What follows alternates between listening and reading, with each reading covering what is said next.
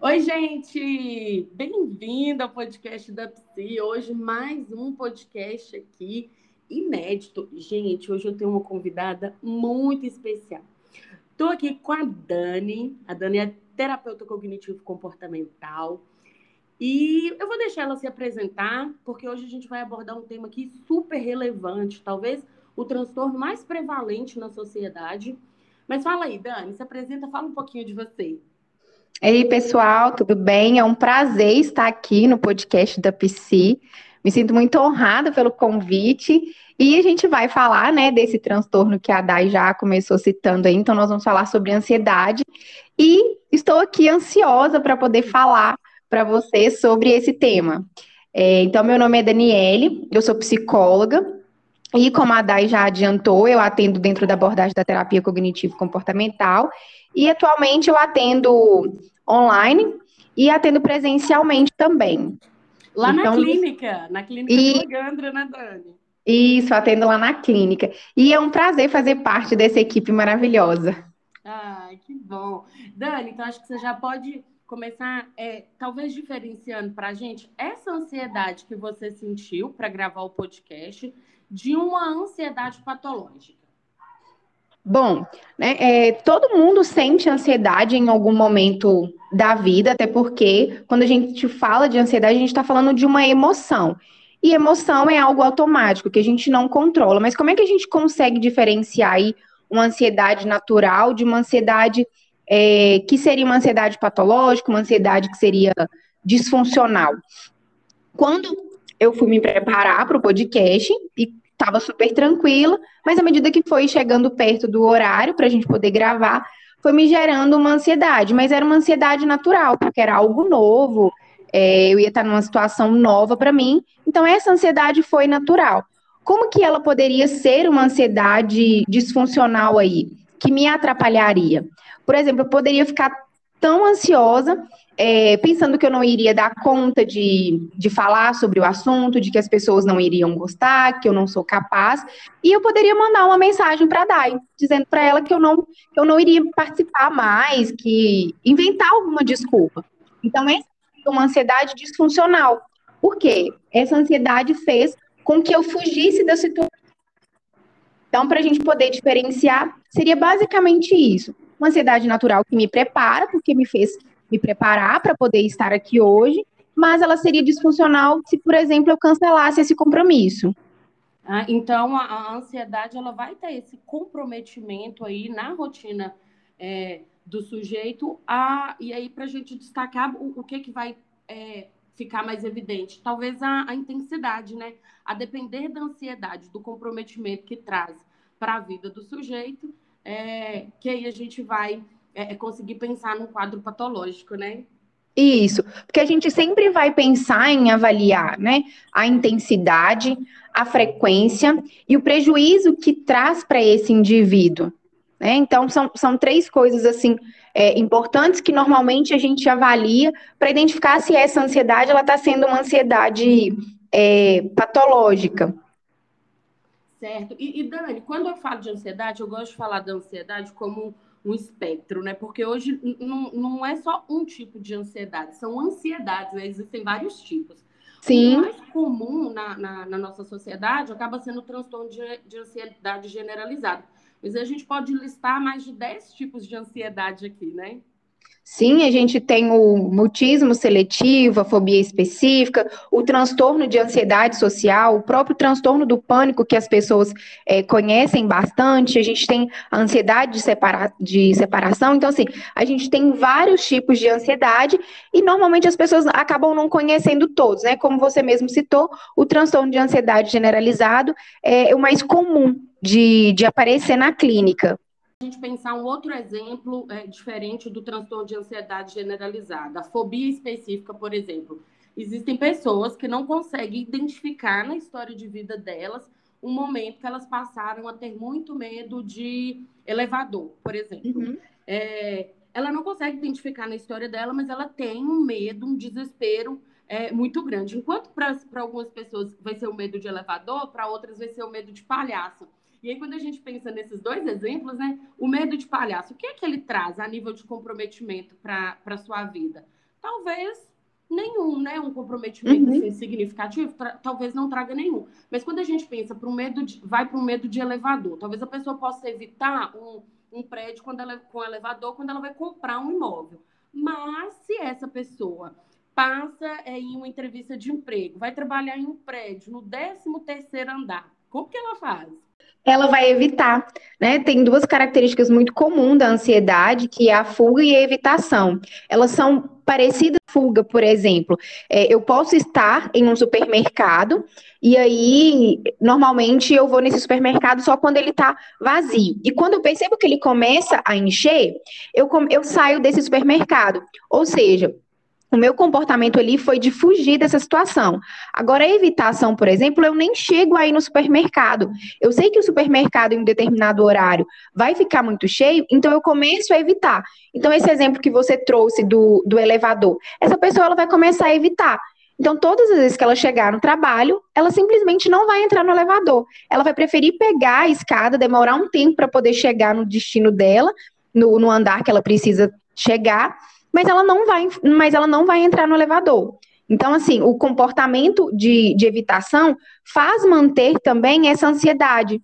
Esse medo por entrar no elevador é, se mantém por conta dessa evitação. É interessante, Dani, que quando a gente começa a falar disso aqui, é, é, essas pessoas com, com transtorno é, de fobia específica, elas normalmente chegam na clínica é, no consultório só quando existe um prejuízo significativo na rotina delas, porque enquanto ela consegue é, evitar o elevador, porque ela é, compra um apartamento no primeiro andar, porque ela sobe para o trabalho pelas escadas, ok, mas aí chega um momento que, por exemplo, ela está com comprometimento de saúde, ela não pode subir tantas escadas. Então, é, normalmente as pessoas que sofrem com fobias específicas, elas só vão chegar no consultório em função disso, né? Sim, e outra coisa que eu percebo também, independente de ser é, a fobia específica ou não, é, as pessoas normalmente sentem ansiedade no dia a dia, mas elas não percebem, por exemplo, se é, essa ansiedade ela está trazendo prejuízo.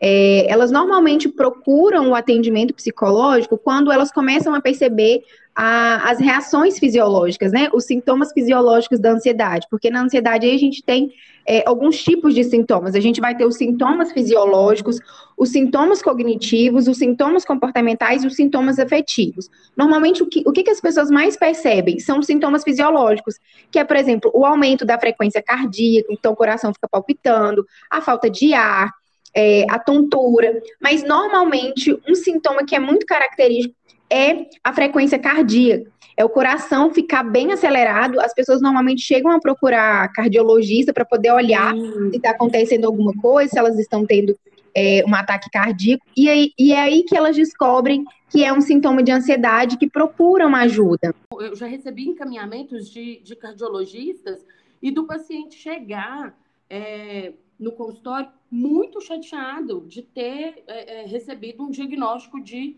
de ansiedade ou de estar ali para investigar um quadro de ansiedade. Né? As pessoas elas estão muito mais abertas é, a um diagnóstico é, cardiológico do que de um transtorno de, de ansiedade. Você é, é compartilha desse sentimento na clínica?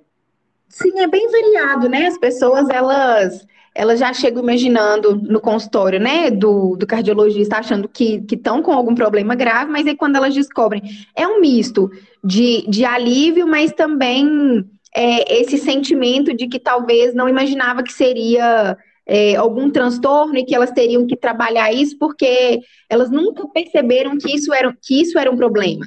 Porque talvez elas não perceberam que tinha, que haviam outros sintomas, né? Que é os sintomas cognitivos, os comportamentais e os afetivos. Então, nos afetivos a gente tem a questão do nervosismo, da, da tensão, da pessoa ficar assustada, dela ficar temerosa, a própria frustração, os sintomas comportamentais, que é aquilo que eu falei, que é a fuga, a esquiva, é, de avaliar situações como ameaça, ela sempre busca, né, por segurança, é, a hipervigilância também, que a pessoa acaba ficando em algumas situações, e os sintomas cognitivos, que é o medo de perder o controle, de ser incapaz de enfrentar é, algum problema, medo de ferimento, é, seja ele físico ou medo da morte. Às vezes as pessoas têm um medo muito grande é, da morte, o um medo da, da avaliação negativa de outras pessoas. Então, todos esses são sintomas é, da ansiedade.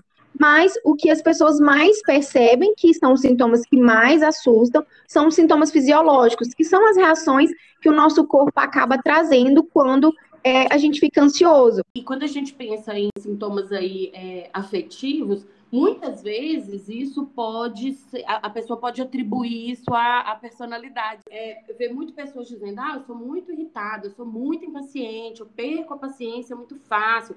E, e a, as pessoas atrelam a isso como algo do eu sou, né? É algo que faz parte dela. Quando na verdade a gente está falando de sintomas que com uma intervenção medicamentosa, com a, a psicoterapia, pode ter uma, a gente fala até em remissão de sintomas e ter uma qualidade de vida muito maior. Porque quando a gente está avaliando né, a intensidade, a frequência e o prejuízo, é, a ideia é justamente a gente diminuir esses sintomas para trazer essa qualidade de vida para o paciente. Eu costumo dizer para os meus pacientes o seguinte: é, nós não somos as nossas emoções, a gente passa pelas emoções.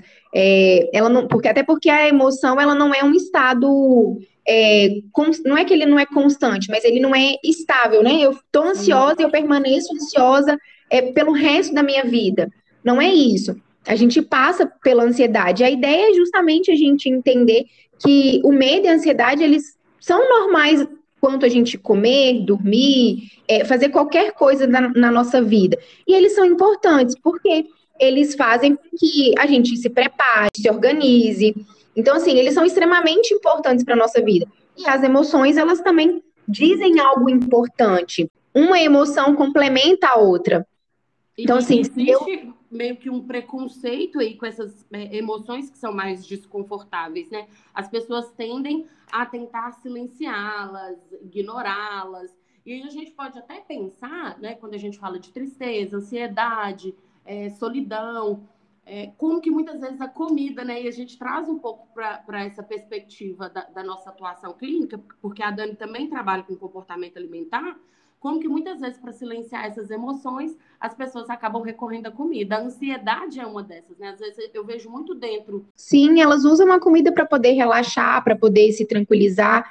É, a gente trabalha muito no consultório que a gente chama de regulação emocional. Então, quando uma pessoa ela utiliza a, a comida para poder ficar menos ansiosa, o que, que ela está fazendo? Ela está tentando regular aquela emoção, aquele desconforto que ela está sentindo. Mas lembrando também que a gente come quando a gente está sentindo emoções que são confortáveis, quando a gente está alegre, é, quando a gente está comemorando o aniversário. Mas normalmente o que mais aparece é, eu como porque eu estou ansiosa, eu como porque eu estou triste. Então, a ideia é a gente também desenvolver outras estratégias para poder regular essa emoção, para fazer com que o nosso corpo volte ao estado normal. Na, na semana passada, teve um dia que eu fiquei bem ansiosa, e aí eu fui consultar, quando eu estava voltando da consulta, eu pensei em parar para poder tomar um, um sorvete. Aí eu pensei, olha o pensamento, vou parar para poder tomar um sorvete porque eu quero relaxar. Só que no mesmo momento que veio esse pensamento, eu não estava com fome, eu não precisava tomar um sorvete. Eu precisava era descansar. Então pensei assim, olha, não vou tomar um sorvete, porque não vai resolver o meu problema. Então a ideia é a gente pensar em estratégias que vai resolver aquele problema, o que está acontecendo. E na maioria das vezes a gente não para para poder perceber isso, a gente simplesmente vai lá e usa comida para poder abafar aquela, aquela emoção. Eu tenho uma paciente que ela fala assim: eu como as minhas emoções, e é exatamente isso que a gente normalmente faz. A gente come as nossas emoções.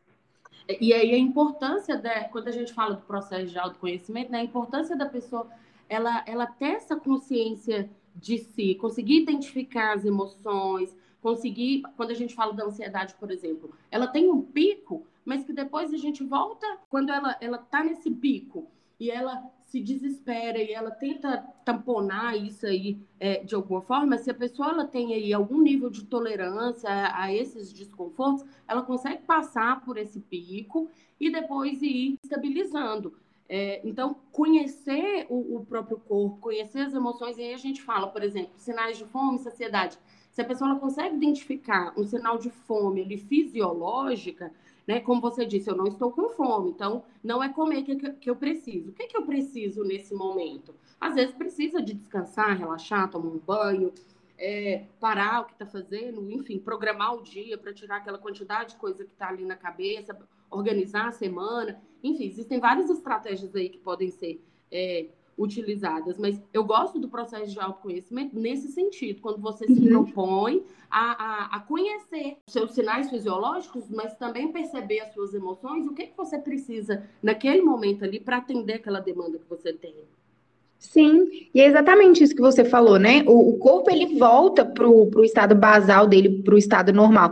Então, eu posso pensar, por exemplo, que eu posso esperar ali de 10 a 15 minutos, até porque uma crise de ansiedade ela não dura mais que isso. Ela só vai durar mais tempo se eu ficar prestando atenção naquele desconforto que eu estou sentindo. Então, quanto menos atenção eu der para esse desconforto, mais rápido ele vai passar. Então, a intensidade dessa emoção vai diminuir e o meu corpo vai voltar ao estado normal. E isso vai se dar também por esse autoconhecimento que você falou, eu entender quais são as estratégias que são mais funcionais para mim, que são estratégias mais saudáveis para eu poder regular essa emoção, para eu poder entender por que, que eu tô, por que, que eu tô ansiosa, porque eu preciso entender o que que me, o que que me deixou ansiosa. Então, por exemplo, nesse dia que eu citei, eu sabia o que que tinha me deixado ansiosa. Então, tomar um sorvete não iria resolver o meu problema. Então, se eu entendo isso, eu não vou utilizar a comida, por exemplo, como uma estratégia para poder ficar mais tranquila. Importante, Dani, que esse processo de, de se conhecer, perceber as emoções, ele pode se dar de uma forma assim, é, independente, sem que a pessoa precise estar em terapia. Sim, né? A gente pode uhum. ir aí, de repente, lendo a respeito, prestando atenção no próprio corpo. Existe muita literatura aí de qualidade é, que a pessoa ela pode ter acesso. Mas é, é, importante a gente destacar né, que a ansiedade, quando se trata de um transtorno, ela demanda um acompanhamento profissional. E os profissionais que estão aptos para fazer esse diagnóstico e tratamento, o psicólogo junto com o psiquiatra. Em alguns casos, a psicoterapia ela vai resolver? Vai resolver. Mas quando a gente fala de, uma, de, um, de um quadro de transtorno de ansiedade aí, esse preconceito que existe em torno de medicações psiquiátricas, a gente precisa é, desconstruir isso, visto que um tratamento aí adequado, ele vai devolver é, a funcionalidade, vai trazer uma qualidade de vida muito maior para o sujeito. Você observa uhum. no, no consultório essa resistência ao tratamento? Sim, várias vezes. E o que eu explico para os meus pacientes? Olha, se você tivesse com um problema cardíaco, e você precisasse fazer uso da medicação, você iria fazer, não iria? Então, a gente está com um transtorno e a gente precisa de medicação da mesma forma, porque a gente está falando de doença. A gente não está falando de uma coisa simples, até porque o cérebro, ele, ele também adoece, ele é um órgão como qualquer outro. Então, assim, a ideia da medicação é justamente fazer isso que você falou, né? Trazer essa funcionalidade para o paciente, não é deixar o paciente dependente. Isso não quer dizer que ele vai ter que tomar medicação para o resto da vida. Claro que é, em alguns casos isso pode acontecer, mas em outros não. Em outros o paciente ele vai fazer o tratamento ali, principalmente na ansiedade que a gente tem. O tratamento ele é bem eficaz, principalmente quando a gente entra com a medicação e com a psicoterapia. Então a gente tem essa remissão dos sintomas aí. O paciente ele recebe alta da terapia, ele recebe alta da medicação também.